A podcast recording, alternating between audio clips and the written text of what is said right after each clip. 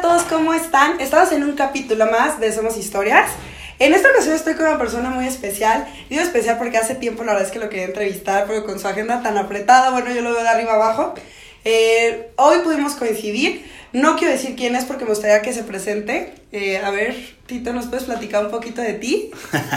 Gracias por, por, la entrevista. Yo soy Tito Galvez, yo soy emprendedor.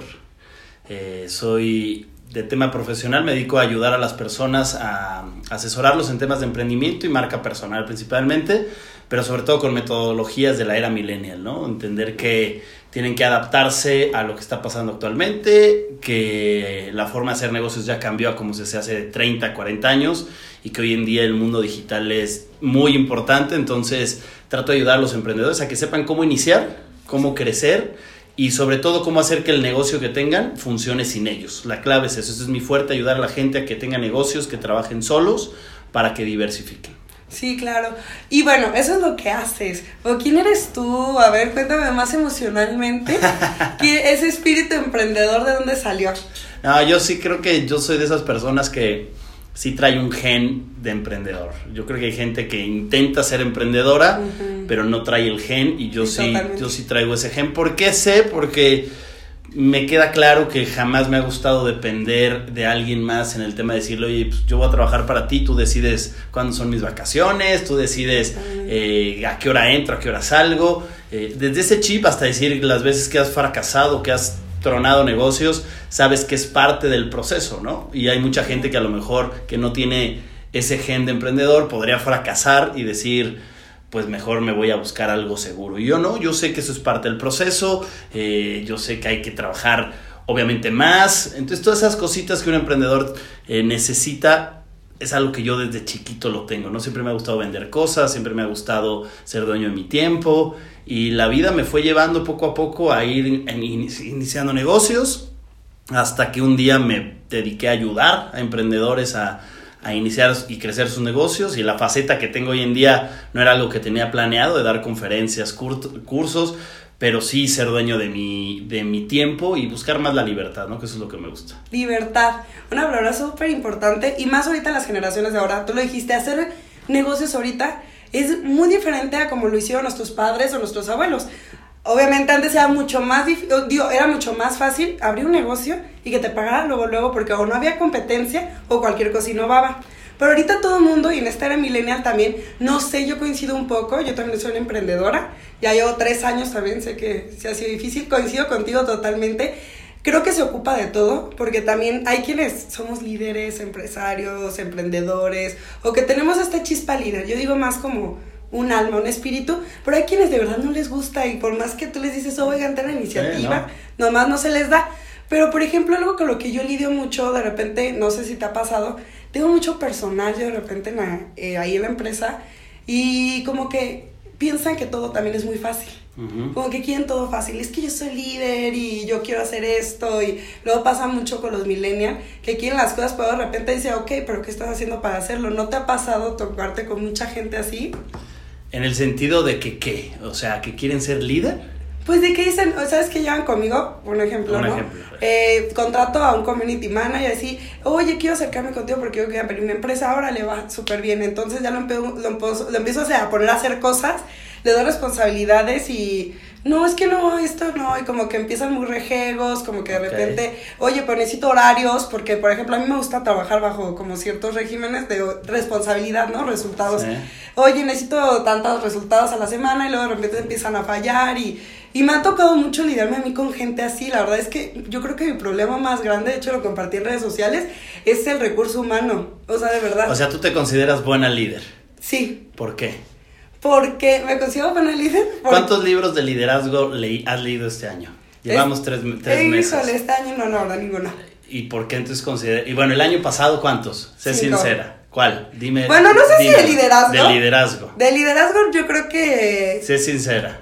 Yo creo que no, la verdad no. Creo que nada más, no sé si se pueda conseguir liderazgo. Pues de la técnica habla de Álvaro Borgodón. No, eso no es de liderazgo. Pero no, así como tal, como de líder, no. Ahí está la clave. Entonces no eres buena líder. ¿No? No eres buena. No, y eso, es, eso, eso me lo encuentro todo el tiempo, ¿no? Y no se trata de confrontarte, se trata de que yo, yo trabajo con emprendedores todo el tiempo y el liderazgo no es algo con lo que se nace y es una confusión que tiene la gente. El liderazgo es una habilidad que tienes que desarrollar, que tienes que aprender y que tienes que practicar. y es tal cual como un músculo. Si tú tienes un músculo y vas al gimnasio y desarrollas todos los días el gimnasio, el músculo va a crecer. Al momento en que el músculo lo dejes de trabajar, ese músculo, ¿qué va a pasar con él? No se va a mantener con la misma fuerza o el mismo volumen. El liderazgo es lo mismo. Si tú no lo entrenas, si no lo estudias, no lo desarrollas. La gente cree que es buena líder porque es buena comunicando. Una cosa es que seas extrovertida y que se te dé comunicarte, pero eso no quiere decir que seas un buen líder. Eso lo tienes que entrenar y es un mensaje para toda la gente. ¿Quieres aprender a ser un líder? Estudia primero el tema del liderazgo. Pero, por ejemplo, a lo mejor yo no he leído tanto, pero sí he ido a muchos congresos, he ido a diplomados, o por ejemplo veo muchos videos en YouTube. Yo, por ejemplo, a mí, yo juego, o sea, yo tengo una pelea con mi tiempo de repente. No sé si me sobresaturo. En, en YouTube, ¿de quién aprendes de liderazgo? Dime una persona que, que, te enseñe técnicas de, de, liderazgo. Pues no sé, Carlos Muñoz. No, él no enseña temas de liderazgo. ¿No? Enseña temas de emprendimiento general. Yo jamás he visto un video de Carlos Muñoz donde enseñe técnicas de liderazgo. Es que esa es la confusión. Ajá, claro. Te voy, te voy, te voy a explicar qué pasa. No, y es que en las empresas desarrollamos gerentes y no líderes. ¿Cómo qué quiere decir esto? Yo tengo un empleo, yo trabajo en una empresa de community manager y a mí me pones a hacer cosas operativas normales y yo es mi puesto inicial. Pasa un año y esa persona aprende mucho que tú le podrías decir a esa persona, oye, te voy a ascender un puesto. Y entonces alguien se tiene que quedar en su lugar. Claro. ¿no? Y entonces esa persona que ascendiste, ese community manager que ascendiste, ahora le enseña a la persona que entró cómo va a hacer sus actividades. Y entonces lo que estás enseñando a esa persona es a que le enseñe la parte operativa, pero no lo estás enseñando a esa persona que ascendiste a cómo ser un líder de esa persona y es súper diferente. Súper diferente. tenemos gerentes en las empresas, me gusta más la palabra en inglés, tenemos managers, pero no tenemos líderes, porque nadie estudia en verdad cómo ser un líder. No, y la verdad es que es cierto, ahorita que hago la reflexión, digo, sí es cierto, la verdad es que no me he capacitado en cuestión de liderazgo, pero por ejemplo, yo soy más de la técnica del día a día, no sé si porque la vida me llevó ahí, si porque por situaciones extrañas, digo, yo peleo mucho con el tiempo, y de repente yo trato de aprender, ¿sabes qué? Pongo videos en YouTube y mientras yo me estoy arreglando, me estoy, o sea, como que multitask, ¿no? En lo que hago algo, escucho esto, entonces voy aprendiendo, ¿no? O me acerco así con asesores de empresas, algo que también me gusta mucho es lo de estructurar una empresa, ¿no? Yo, por ejemplo, llevo tres años con la mía, es algo con lo, yo sé que yo soy autoempleada en mi empresa, y la que yo no estoy no funciona, entonces yo de repente he querido cambiar eso. ¿Qué hago? Me acerco con un asesor de empresa que dice, oye, ¿sabes qué? Vamos a estructurarla. Hacer, obviamente, el método, cómo llegarle, cómo tener la satisfacción del cliente. Esta parte, y luego de repente llega la parte de los procesos, ¿no? El proceso de cada uno, las áreas administrativas, y es el proceso en el que yo me encuentro actualmente con la empresa que tengo. No sé si eso tenga que ver con liderazgo o no, lo único que sé es que un procedimiento me tiene que llevar a algún resultado. Está bien, está bien, pero no estás desarrollando técnicas de liderazgo. Y eso le pasa al 99% tristemente de los emprendedores y de los que se supone que son líderes de empresas. Pero tú no nomás es un emprendedor, volvemos.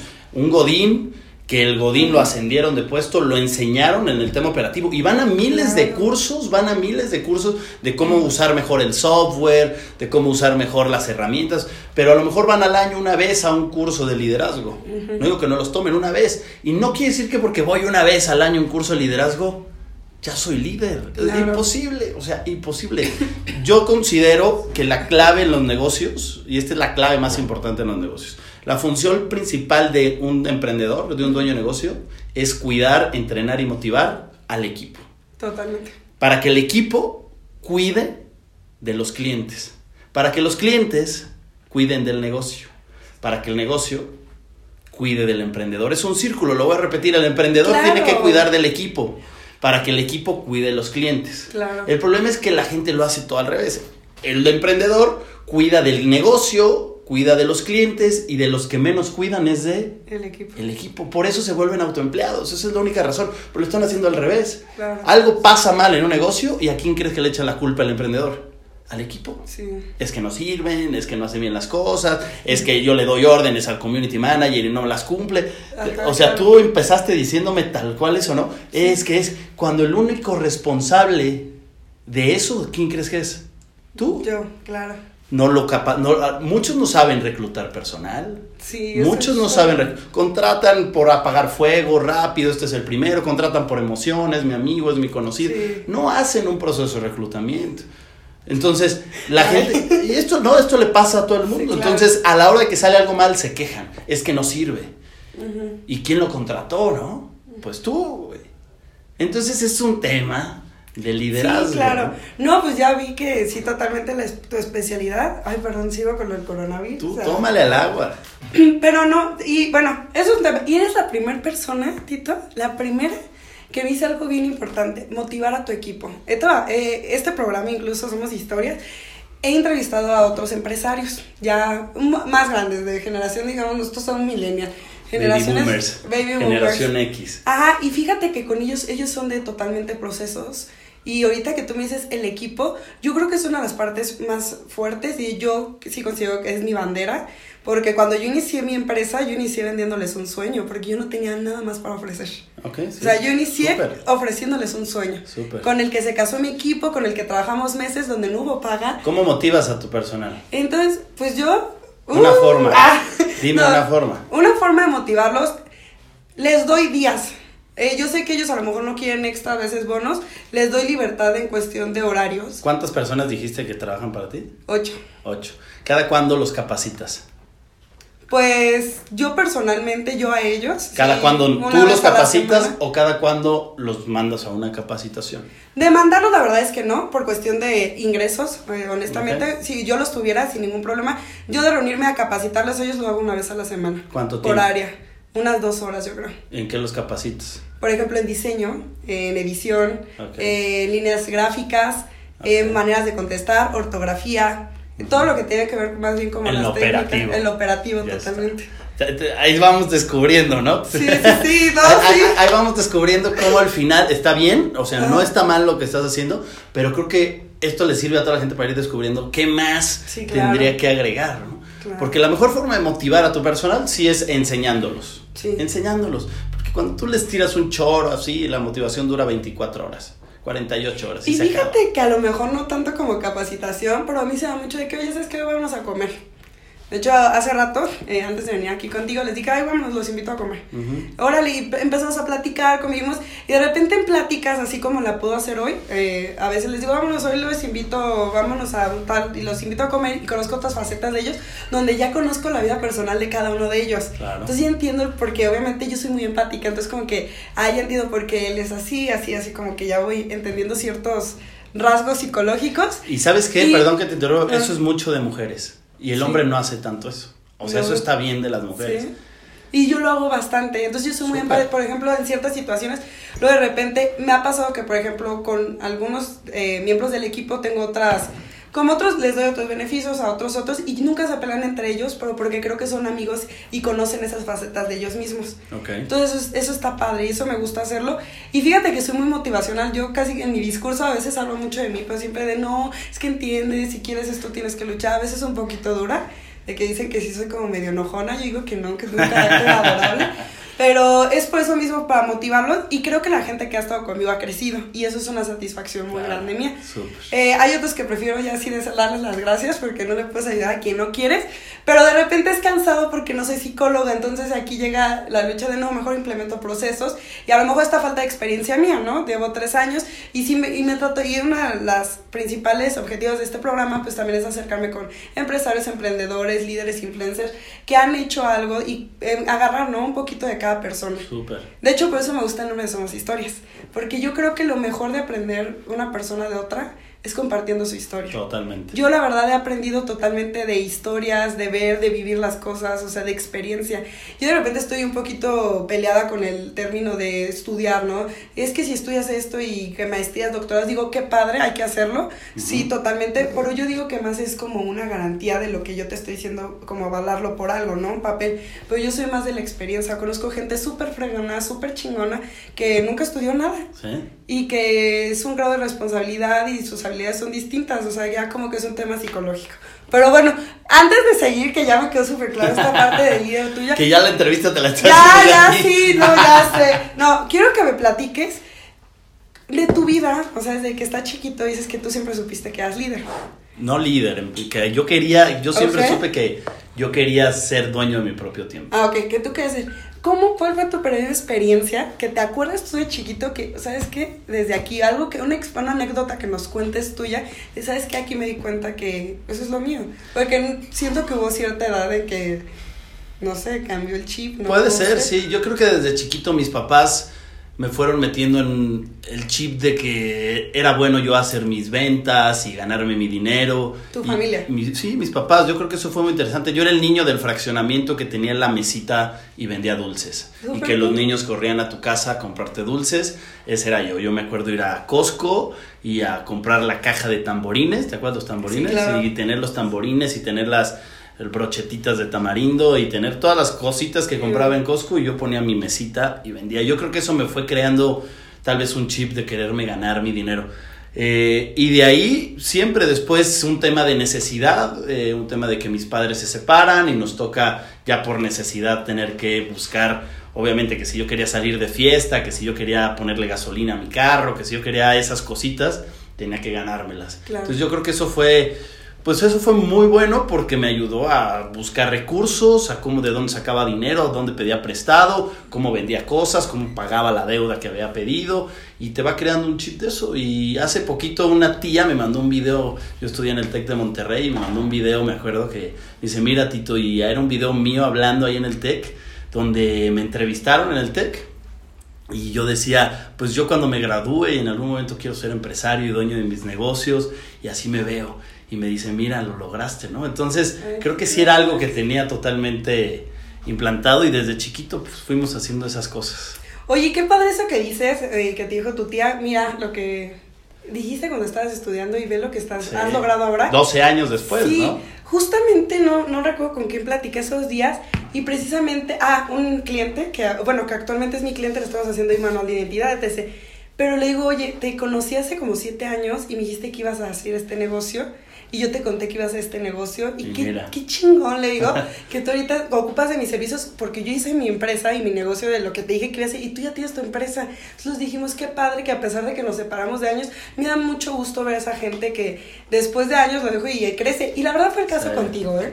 Porque yo me acuerdo de ti, cuando ya llevo tiempo conociéndote, ya años, creo, ya bastantitos años. Ajá. Sí, y me acuerdo que cuando iniciaste, iniciaste, no entendía tu idea, honestamente, yo me acuerdo que yo andaba con el desmadre, porque yo tenía preocupaciones, o sea, no tenía las mismas prioridades que ahora, y te conozco y llegas con un logo de un reloj, no me acuerdo cómo se llamaba la marca en sí. Eh, The Statters. Ajá, sí, sí, sí, total. Llega, era como con verdecito y morado, me acuerdo, estaba padre. Oye, ocupo que me lo anillo, no sé qué. Yo, yo empecé como con un canal de YouTube de Shot de Pets.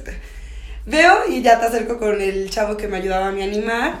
Y me contaste tu, tu, idea. Y ya después yo me acuerdo que te perdí la pista y nada, te veía en YouTube. O sea, solo te veía viajando, viajando. ¿Qué te motivó a hacer eso? A iniciar con eso? Sí. ¿Qué te inspiró? Aparte, obviamente el proceso de que ganar tu dinero, este, el otro, una parte como tipo ambición, visión. No, fue muy chistoso porque cuando yo me gradúo, empiezo a trabajar para un banco y después de trabajar para un banco renuncio y me voy a trabajar a una empresa de coaching de negocios. Y trabajo en esta empresa de coaching de negocios y mi vida cambia porque empiezo a adquirir mucho conocimiento, literal empecé a crear un hábito que era leer un libro a la semana. Y ese es uno de los tips más importantes que le puedo dar a la gente. Si logras leer un libro a la semana durante un año, tu vida va a cambiar total. Entonces eso empecé a hacer y mi mente empezó a cambiar. Tienes más opciones, más ideas de negocio. Me llegan miles de mensajes. Tito, quiero emprender, pero no sé qué emprender. Eso me llega todo el tiempo. La respuesta a todos es lee y capacítate eh, lo más que puedas hasta que esa pregunta dejes de hacértela. Porque la información y la clave está en los libros. Entonces imagínate que lees un libro cada semana, tu cerebro tiene demasiadas ideas que hacer. El problema es que la gente no lee, pues por eso no le salen las ideas. Mi vida cambia en toda esa parte y en esta empresa el dueño era muy generación entre X y Baby Boomer. Y yo le empiezo a decir, YouTube empieza a tener fuerza ahí, y le empiezo a decir, yo creo que YouTube es la clave, hay que hacer videos cortitos y subir a YouTube dando tips, tips, tips, ahí está la clave. Y me mandaba la goma y me decía, no, no, yo creo que eso no, sigue haciendo telemarketing, ¿no? Era, en su momento era el telemarketing, llámale a los clientes. Y yo decía, no, es que tenemos que hacer que los clientes vengan y no buscarlos. No, no, no, eso no sirve. Bueno, se me quedó tan grabado eso. Eso de no sirve, ¿no? Renuncié y me voy a vivir a Barcelona y me compro, me, compro una cámara, me hacen el logo, me compro una cámara, un tripié tal cual y con eso y mi laptop, una laptop chiquita y me fui a viajar por Europa a buscar como spots. Yo ponía mi tripié, mi cámara así y me ponía frente a la cámara y le hablaba. ¿No? Obviamente cero experiencia, entonces ya sabrán mi primer video en Londres, pongo la cámara así por allá, mi, mi, tripié y pues uno menso, pero no, no estudió comunicación, se pone a hablar acá en una ciudad como Londres, donde hace un viento todo el tiempo tremendo, me pongo a hablar, grabo, llego al hostal en la noche, ya me tenía que ir al día siguiente, veo el video y ¿qué crees que se oía en el video? y yo no puede ser, o sea, no hay video de Londres, ¿no? O sea, es durísimo, pero eso me costó aprender. Ya los siguientes viajes. ¿Y no lo subiste? No, no, no se entendía nada, ¿no? Entonces, y ya no regresaba, imagínate atrás el Tower Bridge, una vista espectacular que no existe, ¿no? Me dolió en el alma. Y aprendí, de ahí me fui así, mi tour, puros hostales, tren, ¿no? Vida de mochilero, pero grabando mi, con mi cámara. Un Luisito Comunica. Un Luisito Comunica, así tal cual. Y hablándole a la cámara y dando puros tips de marketing, de negocios. Y así, dando, dando, dando, sin pedir nada a cambio. Y todo fue así porque un día alguien me dijo que no, que no servía YouTube. dije, yo voy a hacer que sirva. Uno de esos videos. Uno de esos videos se hizo viral y todo cambió. Literal, todo cambió. Fue, fue uno. Yo me acuerdo de uno que fue cuando te volví a tomar la pista. Porque ya después de que el lobo y que me platicas, dije, ah, qué chingón, ¿no? Ah. Y ya no supe de ti. Y luego yo vi un video tuyo. Yo soy fan, o sea, yo tengo muchas ganas de ir al desierto. Así yo nada me acuerdo que a unos camellos y tú salías grabando. Dije, qué chingón. O sea, eso me encantó. Es Marruecos, eso. Ajá, me encantó. Entonces me meto y empiezo a ver todos tus videos, pero no, no, los había visto. Pero por un video, como que me enganché el lugar y luego estabas con una una mujer que tenía el cuello ah, en Tailandia. Ajá, también me acuerdo y lo vi porque me sorprendió bastante. Entonces me gustó la manera en que estabas hablando de la publicidad y el marketing en otros lugares. Me acuerdo que lo platicabas, pues cómo se hacían otros De eso se trataba, ¿no? Tratar de agarrar ideas de negocios en otro y subirlos sin pedir nada a cambio, porque esa es la clave de las redes. Y yo te quiero preguntar, ¿pero obviamente te fuiste ahorraste algo o de verdad fuiste a experimentar tu vida? Me fui, yo tenía un poco de dinero de lo que trabajaba aquí en la empresa y con eso me fui y me fui a viajar y con eso, o sea, viviendo literal de mochilero, sí, sí, sí. ¿Y allá nunca, o sea, no agarraste como dos trabajos como para solventarte y seguir viajando? No, porque mi idea fue viajar, literal viajé 40 días. ¿no? Solo 40 días en tren, en autobús, en, hice un círculo así por toda Europa y el plan era este. O sea, grabar, grabar, crear Siempre tuviste claro tu objetivo. Sí, yo dije, vamos a subirlo a YouTube y de ahí veremos qué pasa. O sea, estaba clara la idea de lo que quería que hacer, pero no tenía muy claro a dónde me podía llevar. Es una realidad, porque en ese momento las redes todavía no eran. Pues esto no tiene tanto, pero tener unos ocho años. Todavía no era, no, el Instagram no era Instagram. O sea, no, el Snapchat. Ahí empezaba Facebook y no, Snapchat no existía. Estaba Facebook, estaba YouTube, eran las redes, las dos redes ahí que funcionaban. Y luego como que empezaban a hacer Twitter. Twitter sí estaba, sí, Twitter sí estaba, eh, pero al final yo me, hice, me metí ahí y un video se hizo viral y me hablan un día de una empresa que en México organiza conferencias, la empresa de Expo Alimentos, evento que seas internacional. Oye, Tito, vimos unos videos tuyos y creemos que eres experto en marketing, has dado conferencias. Y yo, claro, chingo, güey. Te queremos invitar a dar la conferencia. No, de cero, bro. Te queremos da, invitar a. lo importante es decir que sí. Sí, yo de hecho digo el poder, el poder de la palabra sí es súper grande, o sea. Sí, oye, pues queremos que des la conferencia magistral en el evento aquí en Expo Banamex, en, en la Expo Internacional de Alimentos, ¿no? Y quiere, queremos que des tú la conferencia magistral, pues, pues cuenta conmigo, o sea, obviamente. Y, ya, te, buscando, ¿no? Claro, no, me, me hablan, me, citan pero en su oficina para platicar, pues porque yo creo que nunca encontraron una, un video de una conferencia. Oye, pero si has dado conferencia, claro, mira, yo creo que vamos a hablar de esto y de esto, y les cambiaba el tema. Y, bueno, nos late, pues ya fui a dar la conferencia Primer conferencia, nunca me había capacitado para hablar en público. Me acuerdo que me subí al escenario y se me hizo negro todo. O sea, sí me ganó el, pues es tu primera vez y ves la gente, te juro que se me puso negra la, la vista, sí, pero no se nota tanto. Me llevé a dos amigos, grabaron, se llevaron dos GoPros, así, porque la clave era esa, ¿no? Grabar. Sí, claro. un amigo, vamos a grabar la pinche conferencia, a ver qué pasa. Se grabó la conferencia que no salió mal, la verdad es que salió, salió bien y... A pesar del negro, ¿no? ah, no, eh, lo negro me duró un minuto, empecé a agarrar ahí confianza, porque eso es lo difícil, ¿no? Agarré confianza, era un tema que dominaba, o sea, al final no fui a decir mentiras, entonces eso es importante ya empecé a hablar, la gente le gustó, se grabó y eso se subió a YouTube. Y por eso te digo, YouTube es mágico porque la gente de ahí me invitaron a otra conferencia. Oye, vi que dice una conferencia, ¿quieres dar otra conferencia? Y de ahí y empecé a grabarlas. No, y la gente que vaya a mi canal de YouTube, vaya a ver los videos más antiguos y están horribles, ¿no? O sea, o sea, cambió mucho, ¿no? pues es que no sabes, ¿no? No es sabes. parte del proceso. Eh, vas aprendiendo y la calidad de las cámaras, pues ya quisiera yo en ese momento haber tenido un celular con una cámara así. El 11 Pro que ya hace, pues hacen 10 años ¿no? de esto, o sea, entonces no había celulares así, entonces te cargabas con una cámara que más o menos graba. Hoy en día ya con tu GoPro haces magia, ¿no? Sí, totalmente. Oye, pero qué padre tu idea. Y también hace ratito dijiste algo de que a ti te funcionó el de leer un libro, ¿no? A la semana. Pero yo, por ejemplo, conozco, a lo mejor digo, ese es tu clave de éxito y eso lo compartas a alguien más, ¿no? Pero también habrá otros casos que podrían ser de otra manera, ¿no? ¿O qué opinas de eso? O sea, obviamente tú como consultor, obviamente leer, creo que leer es importante, yo también por capacita.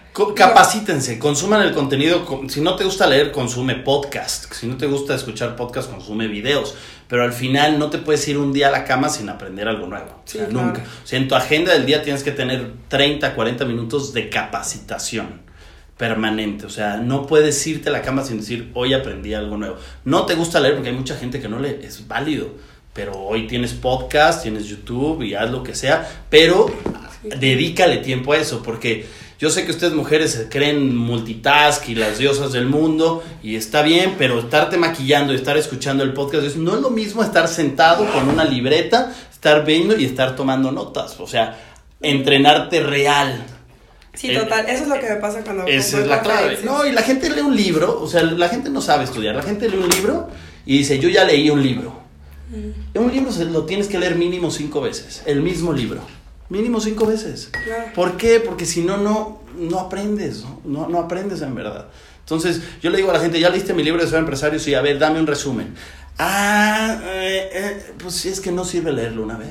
Tienes que repetirlo, repetirlo. Cinco veces. Que de hecho es, es o sea, es parte de las técnicas incluso para memorizar guiones o así. Yo, por ejemplo, estoy en clases de actuación y también era parte de repetir tu guion una y una otra vez y siempre va perfeccionando y va perfeccionando. Claro. Oye, también ya que nos platicaste obviamente tus ideas de videos y toda esta parte, pero también no crees que la constancia es algo importante. Yo llevo marketing y publicidad y tengo de repente clientes que me dicen, ah, es que no me ido bien, es que... Y cada cuando subes publicaciones o cada cuando subías o cada cuando la manejas y me dicen, no, pues cada tres días. Y pues hay ahorita tanto contenido que yo creo que pues de alguna otra manera las redes sociales también te premian. Sí importa la calidad, pero no creo que sea lo más importante. Yo es más, estoy segura que no es lo más importante. Es un valor agregado a tu contenido, pero no creo que sea lo más importante, sino lo que se está diciendo, el mensaje que tienes que transmitir y la constancia. Yo siempre he dicho que una persona que es constante en algo, como tú le dices, lo has dicho en el gym, ¿no? Cuando tú vas ya al gym y te ejercitas y eres constante, tienes resultados. si vas a hacer cuando, eh, nunca lo vas a tener. Y siento que es lo mismo en la vida en cualquier, en muchas de las cuestiones. Eso yo creo que fue una parte de tu éxito, ¿no? Sí, eso volvemos a dar resultados en el tema del liderazgo. Tú no puedes ir a tomar un curso de ocho horas y decir que eres líder. No, pues no. No sirve. No puedes ir al gimnasio ocho horas y decir, ya estoy fuerte. ¿Y cada cuándo empezaste a subir videos? O sea... Pues es, en ese entonces... semanal, quincenal? Sí, yo creo que subíamos una vez a la semana. Y actualmente, obviamente sé que subes contenido todos los días. Sí, en YouTube subimos planeado tres veces por semana. En cada, cada red social tiene una estrategia diferente. El podcast va de uno a dos por semana. YouTube tres por semana. Instagram se sube de dos a tres por día. Más mínimo cinco historias al día. Eh, Twitter subimos uno cada dos días.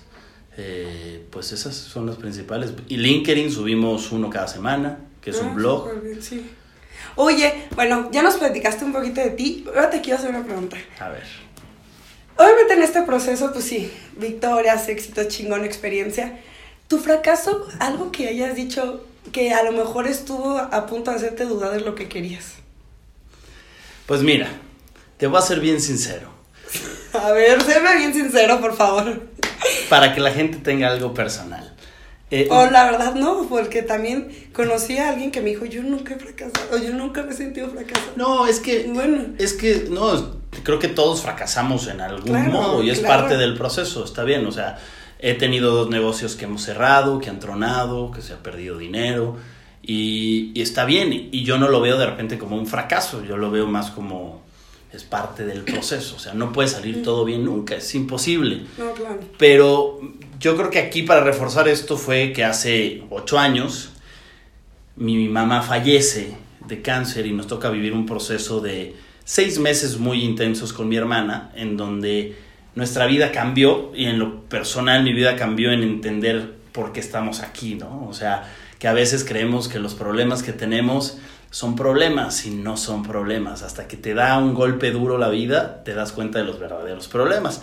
Entonces cuando pasa esto y mi madre fallece, pues ahí es cuando yo digo, mi vida cambia y en lugar de irme para abajo, fue a honrar a mi mamá y decir, güey, estamos un ratito en la vida, estamos un ratito en la tierra y yo creo que es momento de disfrutar y hacer lo que amas. Cosas que no te gustan, las alejas. Mi mamá fallece de cáncer y me pongo a estudiar por qué da cáncer.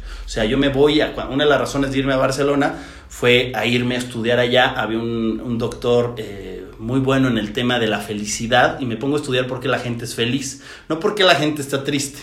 Me pongo por, a estudiar por qué la gente es feliz.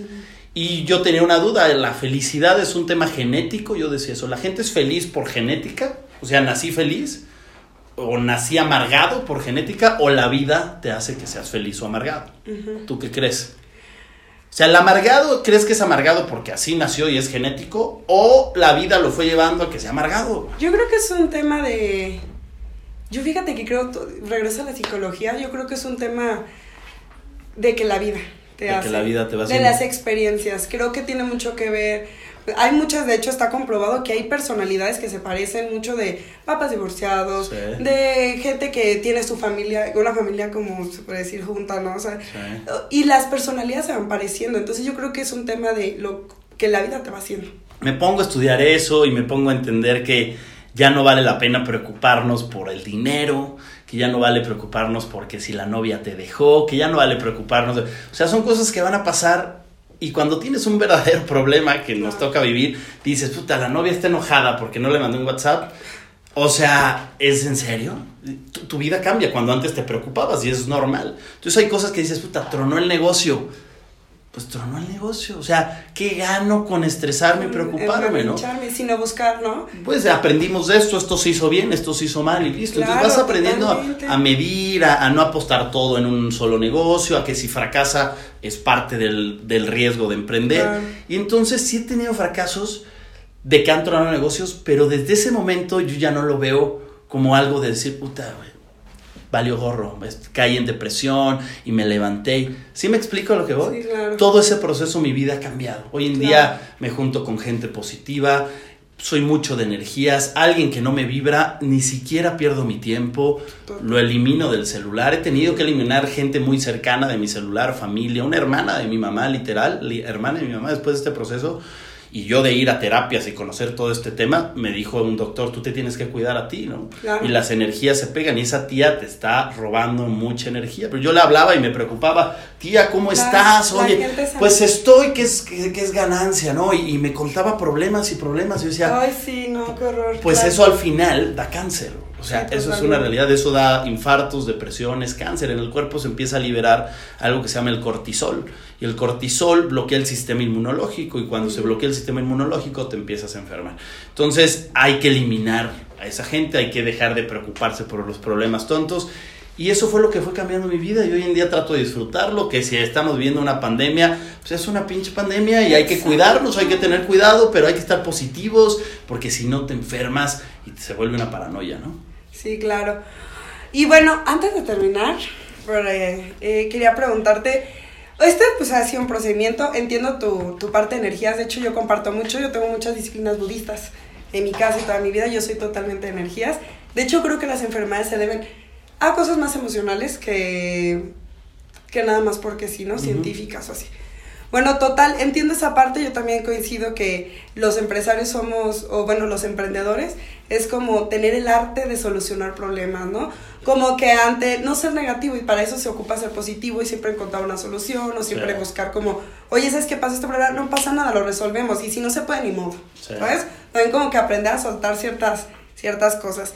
Pero ya, como, a ver, quiero preguntarte, alguien que te inspire mucho. Pues mira, al final... ¿O eres tú mismo? No, al final yo creo que eh, lo que me ha llevado hoy en día a estar haciendo lo que hago es que sin querer empecé a ayudar gente, empecé a ayudar gente y los resultados que he visto en la gente han sido muy positivos, los emprendedores, y creo que hoy en día estoy en un lugar en donde me gustaría yo dejar una huella, en donde cuando me vaya la gente vea mis libros, ah, eh, vea mis videos, que mis hijos, si en algún momento tengo hijos, deje yo un legado para ellos y diga, no, pues mira, mi papá dejó un impacto importante en el mundo del emprendimiento, ayudó personas a hacer lo que, lo que aman, porque mi filosofía es eso, ¿no? Mi filosofía no es ayudar a la gente a que sea millonaria, no, mi filosofía es ayudar a la gente a que haga lo que ama, que haga lo que ame, que deje de, de hacer cosas que no les gusta porque al final les puede dar un cáncer ¿no? O sea, ese es mi... Eso aprendí. Cuando tú no haces lo que te gusta, se libera cortisol y te enfermas. Fíjate que, perdón que se interrumpa, pero sí creo que tiene un tema que ver totalmente emocional el cáncer, porque hay gente que, por ejemplo, fuma toda su vida, jamás le da cáncer. Y hay gente que de un día a otro, ¿no? Este, una tía también, y le da de repente.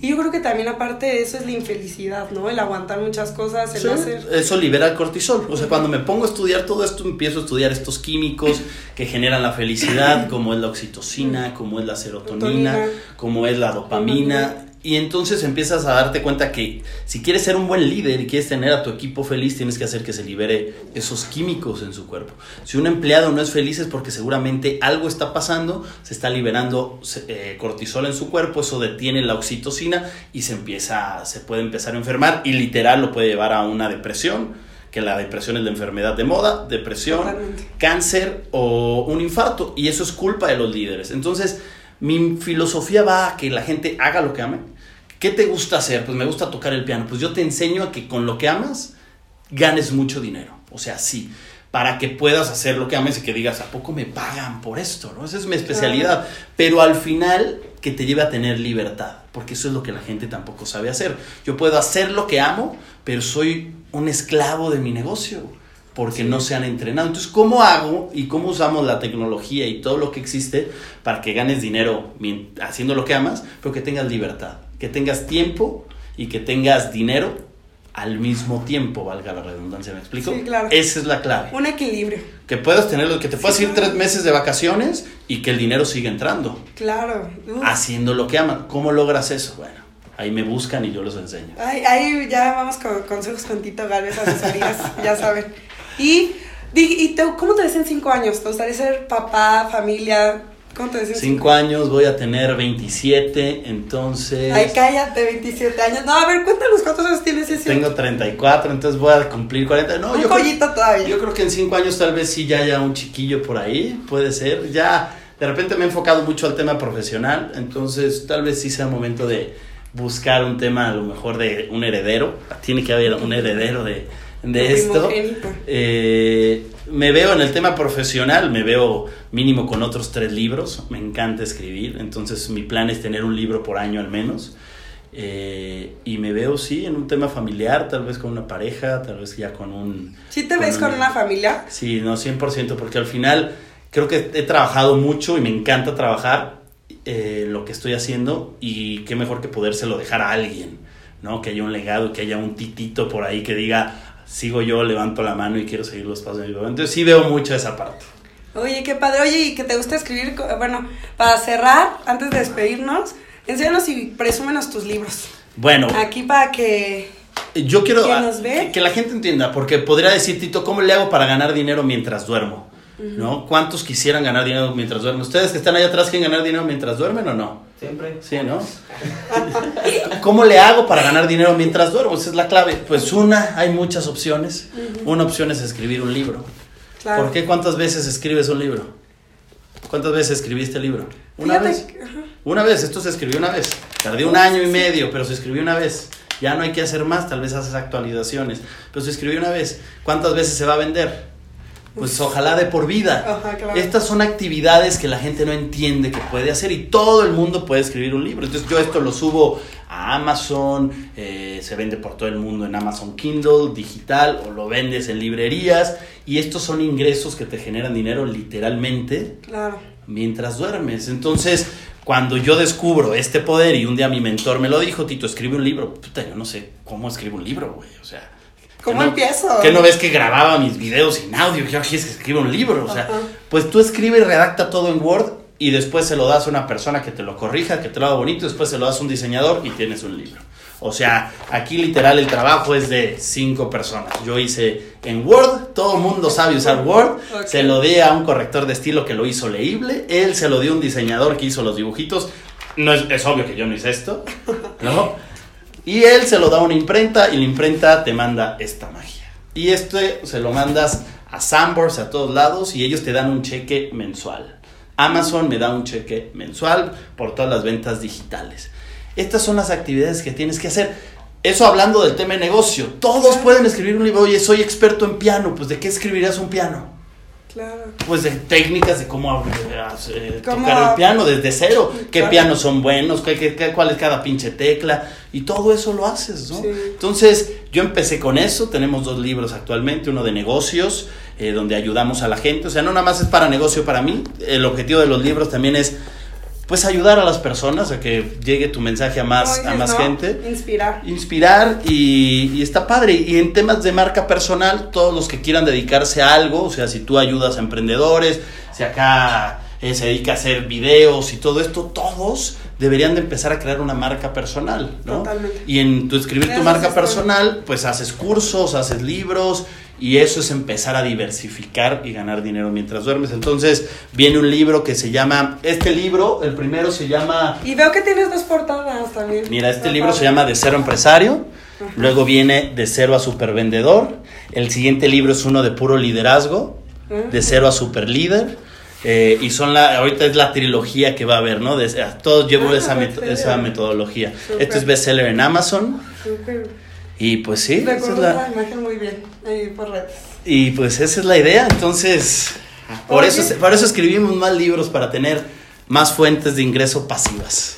Ah, pues Y así tienes libertad. Mira qué consejazos. Tito, pues muchas gracias por el tiempo, por compartir con nosotros y con todas las personas que nos ven en Somos Historias. Es un gusto eh, escucharte y que podamos compartir esto y ojalá se repita. Pues ojalá que sí, la gente, pues tal cual como dice mi libro y dice mi letrero atrás, dejen de estar en la flojera, eh, dejen de estar en la zona de confort, eh, agua estancada se apesta, si te estás quejando de algo es porque no te estás moviendo y creo que es momento de que te pongas chingón en verdad y te pongas a actuar porque el dinero está allá afuera si tú no lo tienes es porque no has logrado entender cómo se hace. Eh, y pues bueno, este libro, si no adquiéranlo, más de 260 páginas de puras ideas de cómo hacer negocios. Y pónganse chingones. Gracias, Chad.